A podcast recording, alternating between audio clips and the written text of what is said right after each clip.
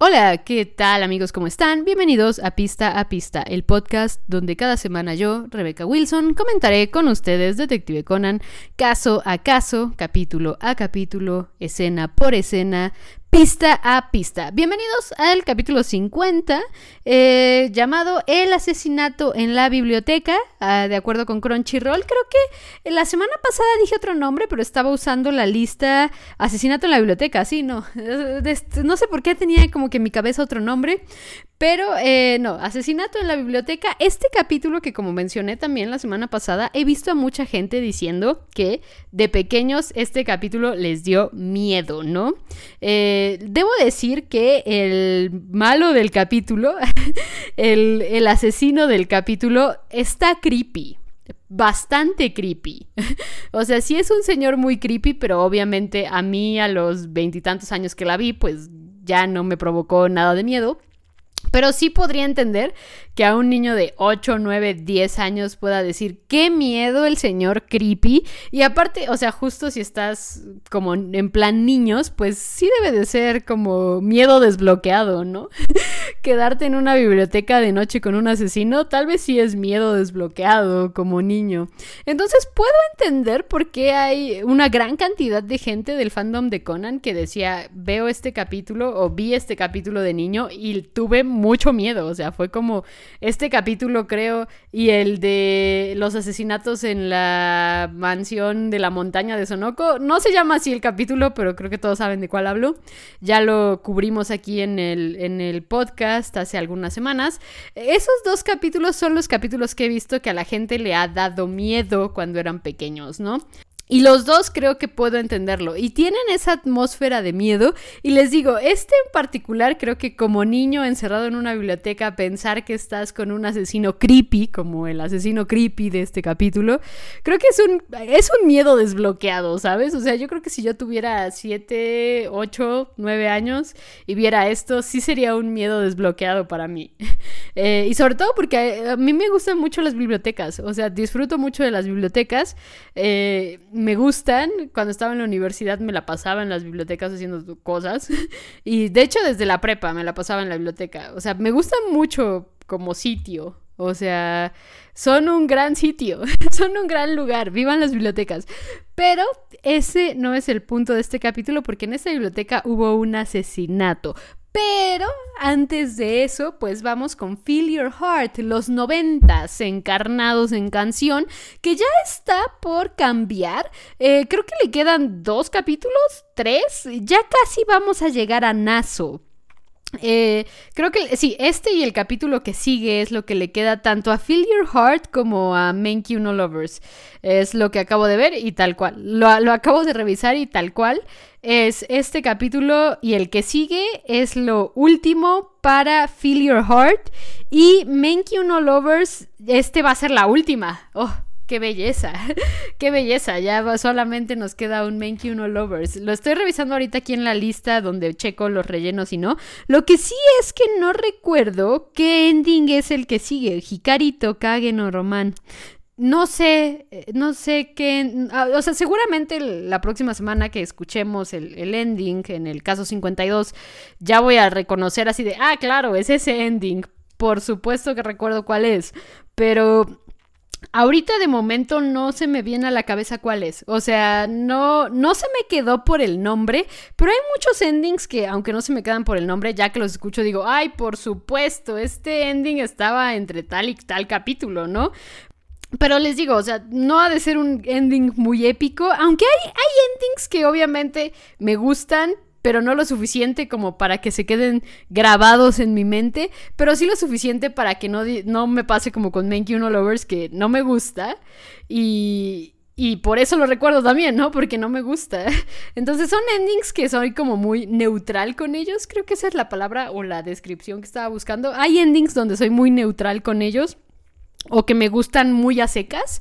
O sea, como esta canción que te encuentras en el radio y no es como que te guste, pero tampoco te disgusta y la dejas correr y ya después le cambias a la estación o pones tu iPod o lo que sea. iPod.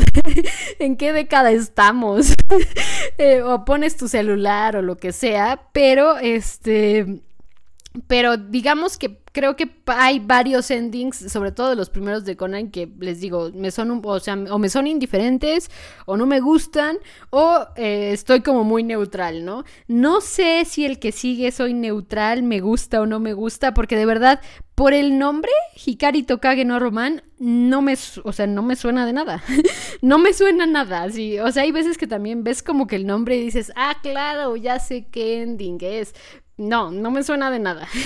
no me suena de nada, pero ya que lo escuche ya me acordaré y ya comentaré al respecto de él. Pero por suerte esta es la última de Men Uno Lovers. Qué feliz noticia me he autodado a mí misma hoy. Este, y ya solo nos quedan dos de Feel Your Heart, esta y el siguiente caso. Entonces, ahí me duele un poco porque les digo, Feel Your Heart son los noventas encarnados. Entonces, los noventas se encarnan nuevamente. Y después de Feel Your Heart, tenemos una breve recapitulación de lo que sucede con Heiji y obviamente esto que pasó con el alcohol, ¿no? Y que Conan volvió a ser Shinichi momentáneamente y eh, volvemos a ver la escena que hablé la semana pasada de eh, Conan diciendo puede que nunca más me vuelva a juntar con ellos. Y esa es la parte que digo, ¿cómo lo va a manejar Gosho al final? ¿Cómo lo va a manejar Gosho al final? Tengo muchas dudas al respecto, entonces no sé cómo va a resolver eso Gosho en su vida. Gosho, por Dios. Esa es la razón por la que no acaba Conan. No sabe qué hacer con los Detective Boys para que su final no sea cruel. Entonces lo sigue dragueando por los siglos de los siglos. Amén. Te he encontrado la razón, Gosho. He encontrado la razón. Que a ver, o sea, por otro lado, hay muchos fans que es así como, ya Gosho, por favor, por Dios, llevas veintitantos años, ya casi te mueres dos veces, o sea, por favor, por Dios, acábalo, ¿no? Creo que hay muchos fans que estamos en ese plan y hay otros fans que es como, a mí me encantaría que Conan siguiera por 200 tomos más, entonces, no sé, no sé. Yo en lo personal, incluso por cómo vamos en el manga, creo que ya vamos llegando a la recta final, pero la recta final pueden ser otros 10 años fácilmente, si Gosho así lo desea. Entonces, no sé. o sea, el manga pinta ya recta final. Creo que todos los que estamos al día con el manga lo notamos, pero Solo Gosho sabe. bueno, Gosho, su editor y tal vez unas tres personas más que seguramente deben de, deben de tener el final de Conan por ahí anotado. O sea, estoy segura que debe de tenerlo en caso de emergencia. Lo debe de saber más gente que él y su editor. O los editores que ha tenido, no lo sé. Pero bueno, antes de ponernos a pensar en esto, pues eh, ya empieza el capítulo, ahora sí, con los niños en la biblioteca riendo y Conan diciendo que los libros que están en la sección de niños son lamentables, de acuerdo con los subtítulos que están aquí en Crunchyroll, que me, llamó la atención, incluso revisé a ver si eran subtítulos en, en español o en castellano, y no, es español latinoamericano, no sé por qué utilizaron el término lamentables, tal vez por... por cosas como de compliance o así, porque eh, me recuerdo mucho cuando lo vi en calidad Betamax, que creo que sí era así como estos libros están tontos o son como, o son como muy lame. En, en inglés creo que usaba la palabra lame en los subtítulos Betamax que yo vi, creo que usaba la palabra lame, que es más o menos como tonto, como bobo, que, me hace sentido, o sea, me hace sentido que piense eso, porque al final de cuentas son libros para niños, y aparte, o sea, de por sí Shinichi, por su personalidad, ya cree que lo sabe todo, me, me parece razonable que piense que unos libros de niños son lame, ¿no? Eh, o, tontos o bobos eh, o lamentables, como lo menciona aquí en el, en el capítulo. Pero mientras está viendo los libros también nota que están como acomodados feo, ¿no? O sea, hasta dice así como, ¿qué es este acomodo? ¿Qué le pasa? Pero también nota que en un mueble atrás con, con, puertita como deslizable, no sé cómo se llaman esos muebles, es que les diría cajoneras, pero no es una cajonera. Pero bueno, un mueble que, tiene una puertita deslizable, ve que hay una caja, se acerca a la caja y nota que hay libros extranjeros, ¿no? Pero eh, los libros están como en estas carcasas que tienen algunos libros justo que sirven para proteger las hojas y tal. Pero este libro está puesto al revés. Y porque se ven las hojas, que es justo lo que protege la, carcasa. Y eh, Conan dice, qué raro, estos libros están al revés. Pero pues llega el director de la biblioteca y le dice a Conan, niño, esos libros no son para ti, eh, más o menos como que lo aleja de la zona, pero mientras todo esto está pasando, llega una patrulla con Megure. Y los niños, Ayumi, Genta y Mitsuhiko, lo notan y le dicen a Conan, acaba de llegar una patrulla. Y entonces, eh, obviamente, los niños asumen que debe de haber algún caso ahí en la biblioteca y Conan dice, prende, voy yo a ver porque vive del chisme, se alimenta del chisme. El chisme y él son uno mismo. Entonces Conan va a ver el chisme y obviamente el resto de los Detective Boys lo siguen. Y todos se suben al elevador. Ya en el elevador empieza a sonar el pitido de exceso de peso, ¿no? El límite de personas en el elevador es 7 y Genta cuenta 7 personas en el elevador, pero eh, obviamente Conan le dice, no te contaste a ti mismo, ya somos ocho y lo que deciden los niños es salirse todos del elevador y bajar por las escaleras. Ya que bajan por las escaleras, vemos que Megure está hablando con el director de la biblioteca. No, sé si, con el director de la biblioteca, no sé, iba a decir hotel. Si dije, si dije hotel en algún punto antes en este podcast, perdónenme, pero eh, no sé por qué ahorita iba a decir hotel. Tenía en mi cabeza hotel, no sé por qué. Pero Megure está hablando con el director de la biblioteca y él eh, lo que explica Megure es que uno de sus empleados no ha vuelto a su casa desde hace dos noches y lo último que se sabe es que se quedó a trabajar tarde con el director de la biblioteca en la biblioteca. Lo que hace raro o la razón por la que eh, fueron directamente a buscarlo a la biblioteca es que cada vez que salía de la biblioteca, así como inmediatamente después de salir de la biblioteca, lo primero que hacía era llamar a su esposa, ¿no? Se ve incluso como un recuerdo del señor en un teléfono público y el problema es que no le llamó a su esposa esa, esa noche, la noche que desapareció. Por lo tanto, o alguien lo secuestró como inmediatamente después de que salió de la biblioteca, o el hombre sigue en la biblioteca. Y si sigue en la biblioteca, probablemente esté muerto. Y es por eso que protocolariamente están buscando eh, si hay algo en la biblioteca. Pero en realidad no encuentran nada los policías. Y Conan se queda pensando al respecto de esto y obviamente él y los Detective Boys deciden quedarse a investigar. Entonces, pues justamente los vemos, ya que ya cayó la tarde, que ya están yéndose todos, pues vemos que salen y están dispuestos a encontrar el cadáver e incluso Conan dice que hay algo que no huele tan bien en la biblioteca. Genta se pone a oler el aire, tomándose muy literal la expresión, pero mientras están pensando en esto, ven que el elevador suena y ven que hay alguien subiendo hacia el piso. Entonces, deciden esconderse y en el elevador se abre eh, la puerta y vemos al director salir de ahí, ¿no? Y el director va directamente hacia la sección de niños y va directamente hacia los libros extranjeros que ve Conan. Y aquí es donde el director confiesa todo. o sea, confiesa que eh, la culpa de que muriera este empleado desaparecido está muerto. Aquí ya vemos que está muerto. Y aparte, lo mató el director. Y eso fue por meterse en donde no le incumbía, que eran precisamente esos libros extranjeros, ¿no? Y vemos que el director empieza a abrir eh, los celofanes, los, plásticos de los libros y a sacarlos de las carcasas. Pero eh, mientras está haciendo esto y se está riendo como maníaco, pues Genta se, recarga un poco en el vidrio y esto hace que medio se abra la puerta y el director automáticamente se ponga como en modo en modo alerta, ¿no? busca eh, la fuente del ruido y los niños se esconden en el baño. Y de hecho el director está a punto de encontrarlos, pero no los alcanza a encontrar porque todos cupieron como atrásito de, de la puerta. Al momento en el que abre la puerta todos cupieron atrás. Entonces, por eso se salvaron, porque cupieron bien atrás de la puerta, así que cuando abrió la puerta del baño no los vio tal cual, no estaban en su campo de visión. Y entonces decidió, decidió el señor seguir con su vida, pero ellos estaban bien escondidos detrás de la puerta. Y eh, después de un rato hay una elipsis, el director se vuelve a ir y después de un rato hay una elipsis, el director se va Y pues, eh, ya que se va el director, ahora sí, Conan decide eh, ir a buscar el cadáver y lo primero lo que piensa son en las cajas, ¿no? Y eh, las cajas ya están vacías, no hay nada dentro de las cajas, ya vació todos los libros y es por eso que el siguiente paso lógico es buscar en los anaqueles de la biblioteca, ¿no?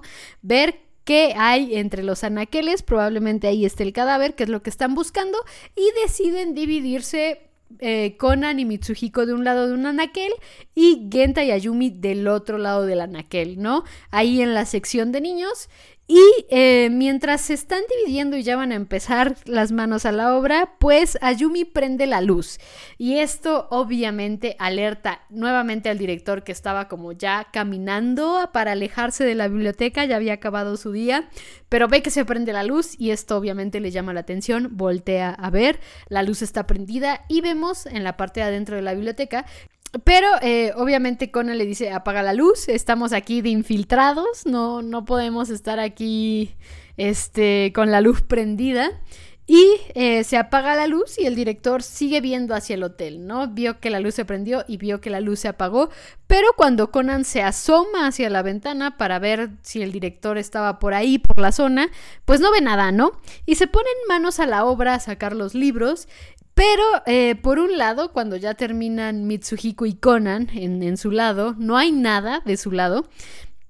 Y eh, cuando ven del lado de Genta y Ayumi pareciera que no han trabajado, ¿no? No han hecho nada. Así que Conan va a reclamarles, pero los encuentra cansados, los libros de fuera.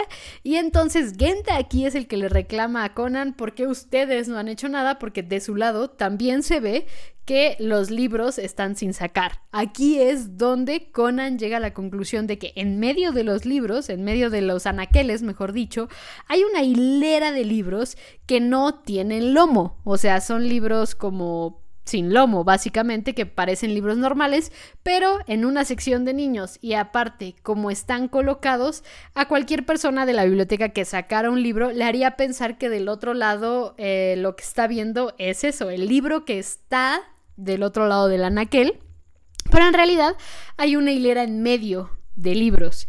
Y esto también explicaría el por qué están tan mal acomodados, que es una de las quejas que hace Conan al principio del capítulo, ¿no? El mal acomodo de los libros.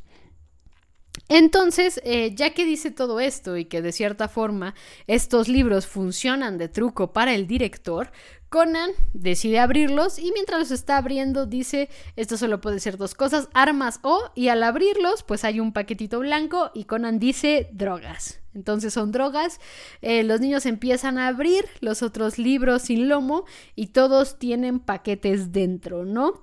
Entonces, pues aquí ya es fácil deducir que eh, justamente la persona desaparecida ha de haber encontrado esto. Y entonces, eh, pues al ver que está traficando drogas el director, pues deciden llamar a la policía, pero oh sorpresa, los teléfonos públicos no están funcionando y en ese tiempo no había celulares. Seguramente si intentaran adaptar este capítulo a tiempos modernos, en vez de que no funcionen los teléfonos públicos, sería algo así como no hay señal en la biblioteca o whatever, ¿no? Eh, seguro sería algo así para que no pudieran llamar a la, policía, pero en este caso eran los noventas, entonces lo que no funcionaba eran los teléfonos públicos, que eso todavía era más fácil hacerlos no funcionar, ¿no? Solo cortas la línea del teléfono y ya está. Eh, pero justo el teléfono no funciona y Conan dice tendremos que ir a la policía por nuestro propio pie.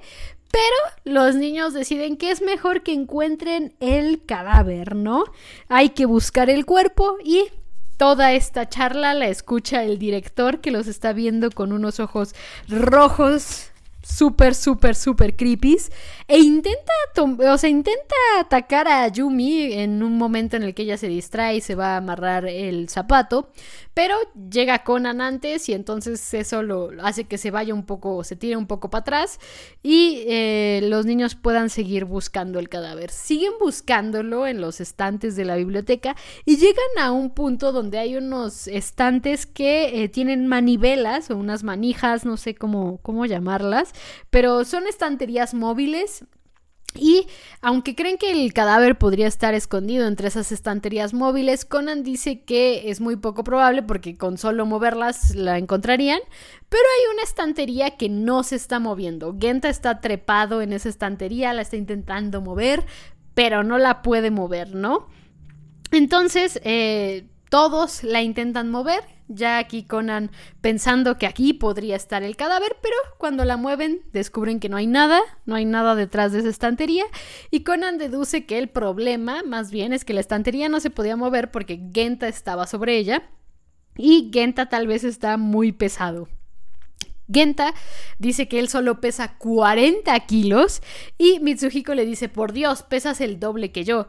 Y entre esta plática y todo lo que está pensando Conan también con volver a su cuerpo y tal, y volver a ser Shinichi, Conan recuerda que no es Shinichi, que es Conan, que tiene el cuerpo de un niño. Y entonces, viendo los pesos que ellos tienen, o sea, 20 kilos Mitsuhiko, 15 kilos Ayumi, y Conan tiene 18 kilos, en realidad no había razón por la que el elevador pitara cuando ellos se subieron a pesar de que pasaba el límite de personas. Pero recordemos que este límite de personas en el elevador se calcula con el peso de adultos. Entonces el peso promedio de un adulto, o más o menos como el, el peso que calculan para el número de personas de un elevador, creo que son como 70 kilos, una cosa así. 70 u 80 kilos, es algo así el, promedio que toman para los pesos de los elevadores aquí en México. Sea, no sé si cambie por país. Pero aquí en México creo que el peso promedio que calculan por adulto es de 80 kilos o, o 70. No es tampoco el peso promedio de México, ¿no? Pero digamos que las empresas de elevador, cuando te subes un elevador, el peso promedio calculado, ahí viene, viene en la plaquita del elevador. Aquí en México, según yo, lo que recuerdo así de la última vez que vi una plaquita del elevador, está entre 70 y 80 kilos en promedio de un adulto, ¿no? Y los elevadores, pues dependiendo del tamaño del elevador, cuántos adultos caben. Entonces, pues obviamente siete adultos no eran en peso eh, lo que estaba lo que estaba en el elevador cuando ellos entraron en teoría no era han de haber sido como cinco adultos y medio tal vez seis adultos eh, con esto de que Genta sí pudiera pesar lo de un adulto normal pero Conan eh, Mitsuhiko y Ayumi pesan mucho menos que lo de un adulto normal no 20 18 y 15 kilos. Entonces pues esto hace que Conan diga ya sé dónde está el cadáver pues con esta declaración vemos nuevamente la cara del director Creepy mientras los niños van eh, pasando por las escaleras. Vemos nuevamente al director Creepy y nos vamos a corte a comercial. Un corte a comercial que entró en el minuto 15 y pues regresando del corte comercial, los niños están buscando a Conan, que se fue rápido por las escaleras, y Conan baja las escaleras y dice que fue a, eh, al cuarto de máquinas, ¿no? Le dicen que si ahí encontró el cadáver y dice que no, pero fue a poner el elevador como en modo manual para que pueda abrir las puertas del cubo del elevador y cuando llama al elevador, Conan empieza a explicar justamente esto de los pesos, ¿no? Que entre los niños a lo mucho son adulto y medio, pero no son un adulto. Entonces, mientras está explicando esto, sube el elevador y alcanzan a ver el cadáver, ¿no? Pero el elevador no solo sube con el cadáver, ya que también sube con el director, que eh, al verlos, pues obviamente dice, niños, ¿qué hacen aquí? Intenta ser amigable, pero vemos que atrás trae un tubo para pegarles seguramente. Y al principio Conan eh, le dice a los niños, hagan lo que yo les diga, les cuenta su plan, el director no se les acerca, los, sigue intentando como llamar amistosamente. Y Conan le dice al director que no lo subestime y empieza a contarle toda su deducción, ¿no? Que saben lo de las drogas, que saben lo del asesinato. Y entonces él eh, director le dice quién eres y Conan dice soy Conan Edogawa, detective. Los niños bajan del elevador o bajan el elevador, mandan a, bajar el elevador. Conan alcanza a esquivar al hombre y meterse también al elevador y bajan todos juntos, ¿no? El director los va a buscar, pero cuando los va a buscar ve que no están en el elevador, ¿no? Ve que no están adentro del elevador, pero lo que hace es parar el elevador con, con el botón como de pánico, el, el botón, del botón rojo del elevador, que creo que se le llama botón de pánico, pero no sé que lo detiene totalmente y entonces eh, dice que ya con el ascensor pues quedan atrapados y no van a poder librarse de él. Mientras el director está buscando a los niños sigue con su tono amable buscándolas y entra a un cuarto que está todo deshecho, ¿no? Y el director primero piensa que los niños intentaron formar una barricada y empieza a caminar por unas estanterías que ya desde arriba vemos que tienen una disposición bastante peculiar. Y eh, cuando los ven, eh, o cuando ven al director, los niños tiran una estantería y al principio obviamente el director cree que fallaron, ¿no? Pero el director está viendo las estanterías desde abajo, los que las vemos desde arriba, sabemos exactamente qué hicieron y es básicamente un eh, dominó de estanterías que eventualmente termina en el director, el director atrapado en la estantería y aquí obviamente logran cerrar el caso y vemos que eh, justamente ya después la policía arresta al director, encuentra los de las drogas, encuentra el cadáver y pues los niños van de regreso a sus casas donde obviamente Conan también menciona en su narración que ese era el último caso de Conan Edogawa, no mi alma no. Es uno de muchos, pero definitivamente no es el último caso de Conan Edogawa. Sería interesante saber, digo, Obviamente en algún punto llegaremos al último caso de Conan Edogawa. nuevamente, es que justo este, este capítulo tiene, tiene vibras finalosas por esto, ¿no? Porque Conan ya se veía, ya veía su vida de Conan en fin, ¿no? Eh, obviamente esto tiene 1042 capítulos de anime hasta la fecha y 1093 de manga hasta la fecha. Así que claramente el último caso de Dogawa Conan está muy lejos de ser este, pero muy lejos. Casi mil capítulos lejos en anime. En manga también mucho más de mil... En manga mucho más de mil capítulos lejos de ser eh, el último caso de Dogawa Conan. Pero Conan lo ve así porque cree que ya va a regresar a su cuerpo si vuelve a tomar el alcohol. Los niños obviamente les dice hagámoslo otra vez y eh, seamos los, los Detective Boys, los jóvenes detectives, la Liga Juvenil de Detectives, como también eh, se ve traducido varias veces en en castellano. Me gusta Liga Juvenil de Detectives, pero justamente eh, le mencionan esto de hagámoslo otra vez, resolvamos casos, pero eh, Conan obviamente se le reflejan los lentes, se le, se le ponen blanquitos. eh, y decide nada más decirles bye bye y alejarse de ellos, ¿no? Que, a ver, Conan, decirles nada más bye bye e irte corriendo, que, que Jaibara lo hace después otra vez. Jaibara también tiene una escena bye bye, que de hecho esa escena bye bye es una de mis favoritas de Jaibara y la tengo tatuada, literal. tengo ese bye bye de Jaibara tatuado porque es de mis escenas favoritas de Detective Conan.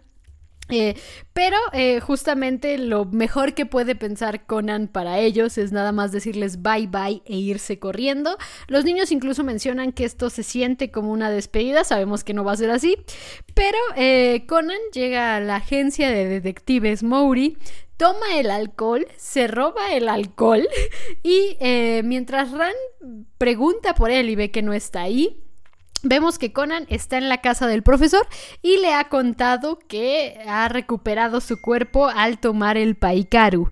El profesor como que no le cree y entonces Conan dice, vas a ver que sí y se lo empina todo. Literalmente se empina la botella.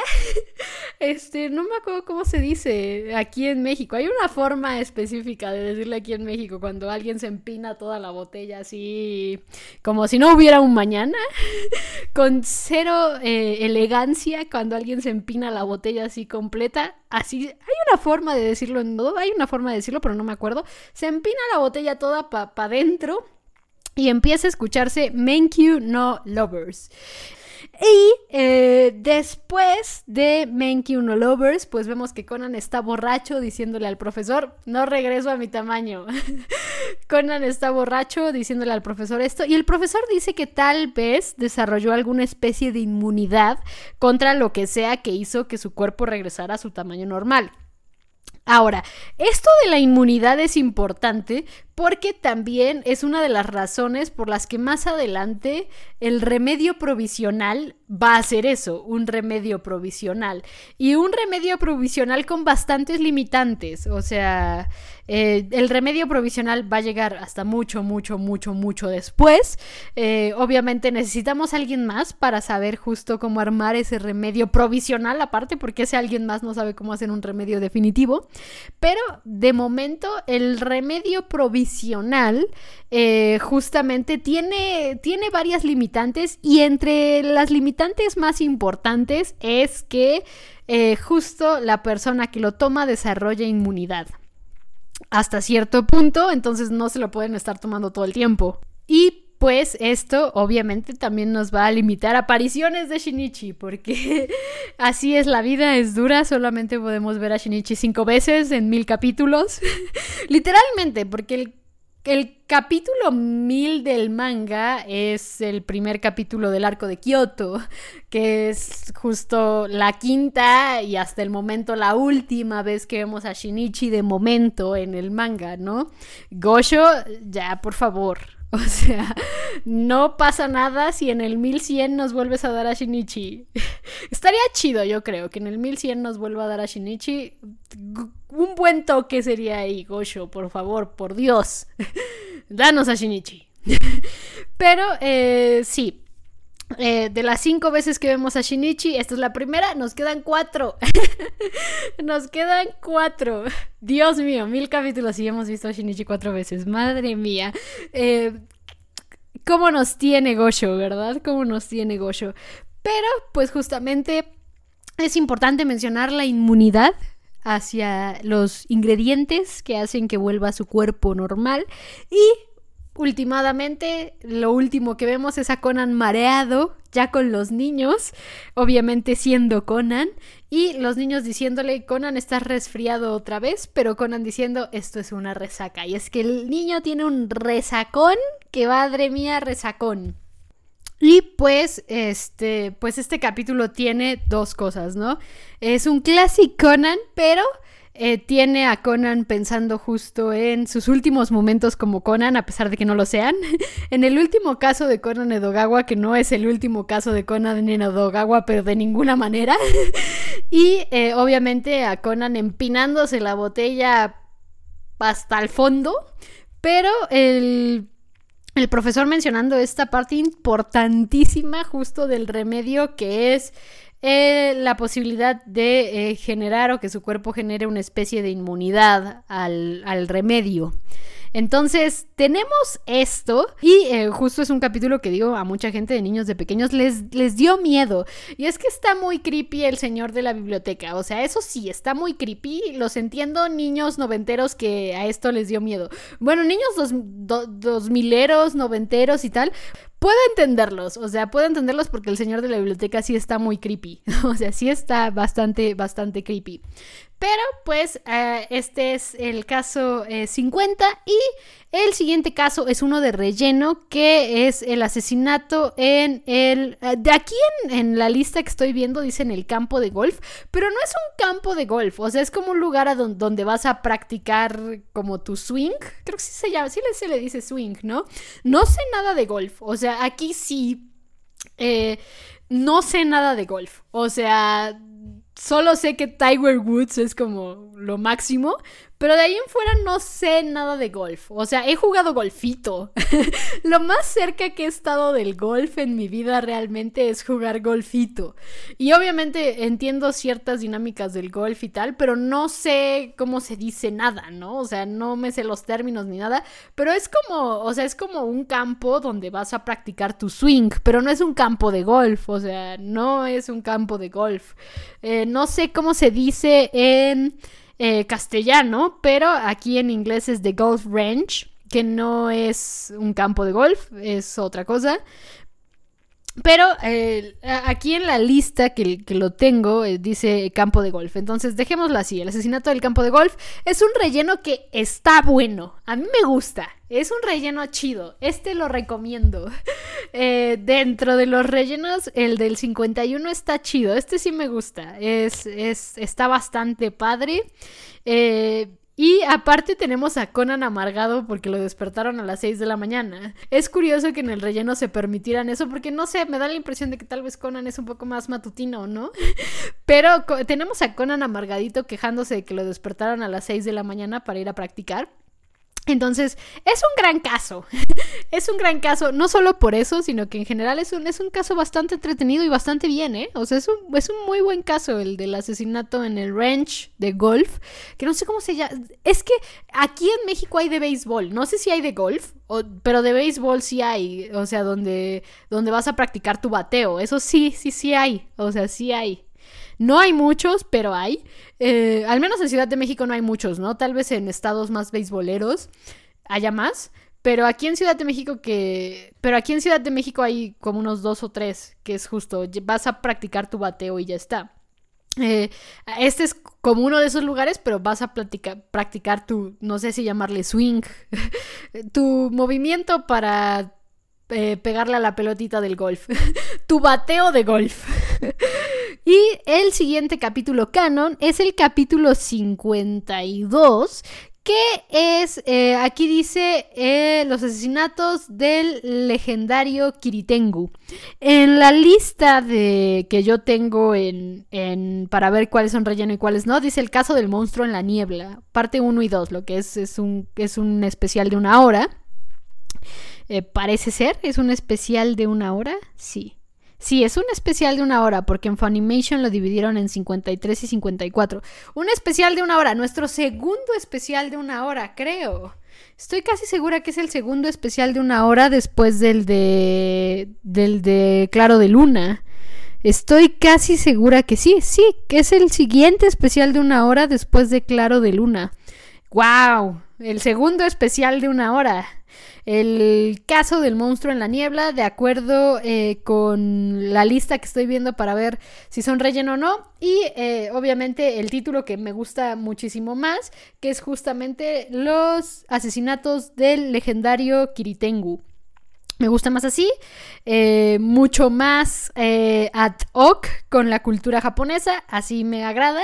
Y es un caso eh, que si mal no recuerdo involucra un, este, involucra como un templo budista, ¿no? Recuerdo muy vagamente de qué va, recuerdo muy vagamente el truco, pero no recuerdo mucho más, ¿no? O sea, no recuerdo mucho más. Recuerdo esta parte de eh, que es como un templo budista. Eh, recuerdo un poquito el truco, pero no recuerdo mucho más. O sea, no recuerdo gran parte de esto. No recuerdo así como todo el caso, como por ejemplo con Heiji o este caso de la biblioteca también lo recordaba casi por completo. Este, el, el, especial de una hora que sigue, no lo recuerdo eh, por completo, ¿no? Pero eh, sí tengo nociones más o menos de qué van, ¿no? Que curiosamente el, especial de una hora pasado, que es el de eh, Sonata de Claro de Luna, pues ese sí, obviamente sí lo recuerdo. Es un inolvidable de Detective Conan para cualquier fan de Detective Conan, creo yo. Pero eh, justamente el que sigue es el capítulo 52, va a ser un especial de una hora. Y ya no vamos a tener más Menkyu Lovers. Vamos a tener ahora Hikari Tokage no Roman, que no, no recuerdo. Creo que ya, creo que ahorita, justo ahorita, ya, creo que ya sé cuál es. Es la de All Night Long.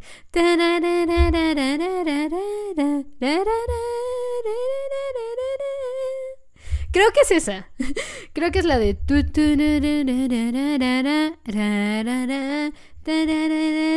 Cool and dry. Creo que es esa. ya lo descubriré la siguiente semana. Por si me sorprende, pero creo que es esa. O sea, creo que sí, ya sé cuál es. Creo que ya sé cuál es. Y eh, y después del asesinato del monstruo en la niebla hay otro, otro relleno. Y después de ese otro relleno nos vamos con el asesinato del salón de juegos, que es un gran caso, un gran, gran caso, porque eh, tomando en cuenta todo lo que TMS nos robó, o literalmente lo que TMS nos robó previamente, este es el primer caso con eh, la organización. Este es el primer caso con la organización después de lo que TMS nos robó. Entonces, es un gran caso, es un gran caso y tengo varios comentarios al respecto, pero ya llegaré a eso. Y después del capítulo 54 vamos a tener un pequeño eh, capítulo especial en este podcast que va a ser película 1 película 1, eh, que ya hablaré un poco de ella, ya que al final del capítulo 54 y obviamente en el podcast de la película 1. Estoy emocionada también por llegar a la película 1. Hay varias cosas, al final de cuentas, la película 1 también es el inicio de otra parte de la franquicia de Conan, que es una tremenda locura. O sea, de verdad es una tremenda locura. Eh, lo, que, lo que llega a saber que hace la franquicia de Conan en Japón es. Dices, ¿qué pedo? Eh, entonces, es, es un fenómeno interesante ver dónde empiezan las cosas. Y en este caso, el, el, inicio de lo que es la locura de las películas de Conan empieza con la película 1 que tengo muchos comentarios al respecto, pero ya llegaremos a eso. Eh, una vez más, muchas, muchas, muchas gracias por escuchar este podcast Pista a Pista, el podcast donde cada semana yo, Rebecca Wilson, comentaré con ustedes Detective Conan, caso a caso, capítulo a capítulo, escena por escena, pista a pista. Nos vemos la próxima semana en los eh, asesinatos legendarios de Kiritengu, no, los asesinatos del legendario Kiritengu. lo, lo dije mal. Nos vemos la siguiente semana en los asesinatos del legendario Kiritengu. Y como siempre, ya saben que pueden escribirme en los videos de YouTube, en la caja de comentarios o en mi Twitter arroba Repson con doble S. Ahí estoy muy pendiente también siempre. Tengan cuidado con mi Twitter porque no soy spoiler free. Entonces, no spoiler free en mi Twitter aguas si todavía no se ponen al día con el manga de Conan. así, así se los digo, si no están al día con el manga de Conan, aguas que mi Twitter no es spoiler free. Una vez más, muchas, muchas gracias por escuchar este podcast y nos vemos aquí la próxima semana. Hasta la próxima, detectives.